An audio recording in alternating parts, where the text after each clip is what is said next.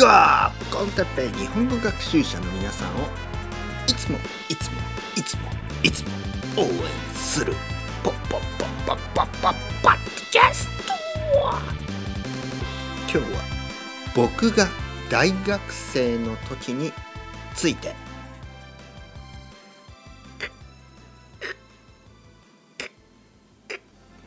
レベルアップはい皆さんこんにちは。日本語コンテッペイの時間ですね。こんばんは。よろしくお願いします。えー、実は今日は夜ですね。夜だから静かにしなければいけないですね。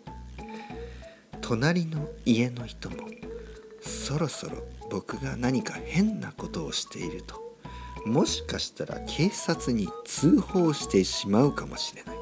そういう危機感を持って今このポッドキャストを撮ってますかーめーはーめーみたいなことを毎日言っていたらちょっと隣の家の人はちょっと変な人がいると思ってしまいますよね。ねというわけで、えー、よろしくお願いします。元気ですか？皆さん。僕は超元気ですよ。今日はですねあの、僕は大学生の時の話をちょっとしたいと思います。なぜそんな話にをかん、えー、そんな話になったかというと今日はある生徒さんとですね、えー、話していました、えー、彼はね新しい人。であのスウェーデン人ですね。スウェーデン人で、え、東京に住んでいる。えー、僕の結構家の近くまあ同じ中央線ですね。中央線。いいですね中央線。あの中央線というのはえー、っとまあ新宿からまあ新宿新宿にも泊まるんですけど、まあ、新宿からその西側ですね、えー、その途中には中野とか、えー、高円寺、ね。えー、阿佐ヶ谷。ね、荻窪西荻吉祥寺。ねそういうまあなんかこうユニークなエリアがたくさんあるんですよね。まあ東京に住んだことがある人ならねなんとなくわかると思いますよ。結構何と言いますかね観光客は少ない。だけどなんか東京の何て言うですかね。何というかなこれ難しいですね。中央線の良さというのは。なんかあの多分観光客の人はあまりわからない良さがありますよね。わからないというよりは観光するような場所はないんですよ。あの人が住んでるんですね。えー、東京で頑張ってる人たちが住んでるエリアですね。うん、東京で頑張ってる人たちというのはあのまあいわゆる地方から来た人が多いんですよ。その僕みたいなまあ九州のね田舎町で育った人たちがね 人たちがというかまあまあいろいろな日本中いろんなとこに、ね、北海道の人とか沖縄の人とかね、えー、そういういろんな人たちがまあ住んでいるんですよ。ね、僕の友達とかも住んでいる人が多いですね中央線。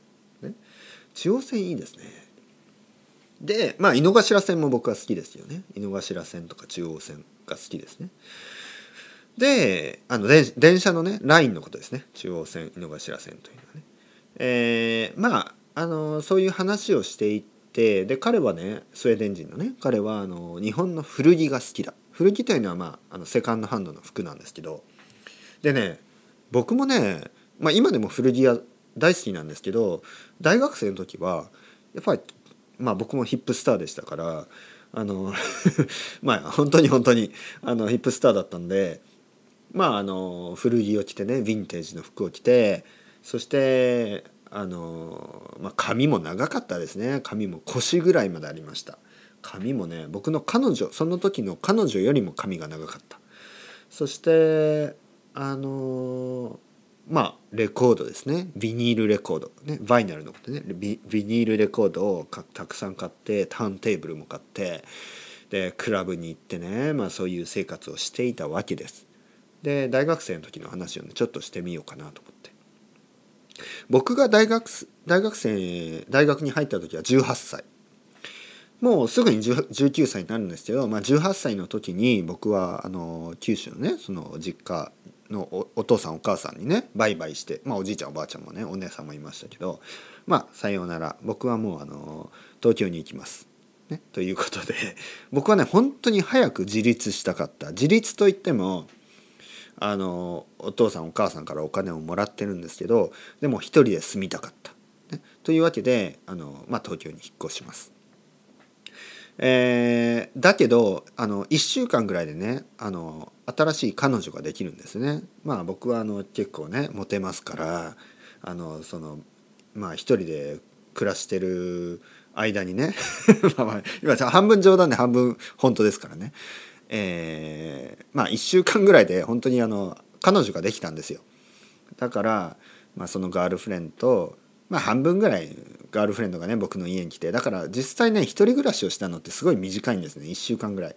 1週間したらもう彼女がね、えー、女の子が家にほとんどいるっていう状態になったんでまあまあそんな話をしてもしょうがない。そして、えー、そこでね、え、まあ大学に入ってからは友達がたくさんできます。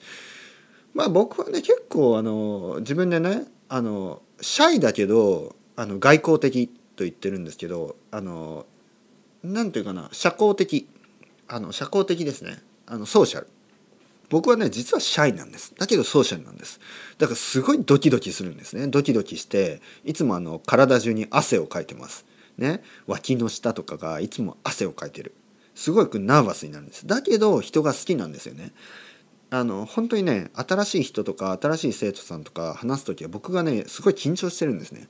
だけどやっぱりなんか好奇心その curiosity ですよね。僕はあの自分自分がねちょっとモンキー・ジョージみたいに感じる時があるんですね。モンキー・ジョージというのはキュリエス・ジョージってあるでしょアメリカのアニメ。僕は本当キュリエス・テッペイなんでもう本当にあの人のことを知りたいんですよね。この人は何をしているんだろうとかね気になるわけです。まあそういう感じの性格なんで大学の時にもたくさんの友達ができるんですよね。でねそこで気がついたことがみんななんか一つなんかこう得意なことがある。で僕はあの一人の友達ね彼は小田君というんですよね。小田君は音楽に詳しい、ね、音楽のことをたくさん知っている。そして林君という友達。林君はあの服ですね。なんか古着。アンティークというかヴィンテージとかセカンドハンドのねこうアメリカンヴィンテージとかに詳しい。ね。そして安井くんとかね。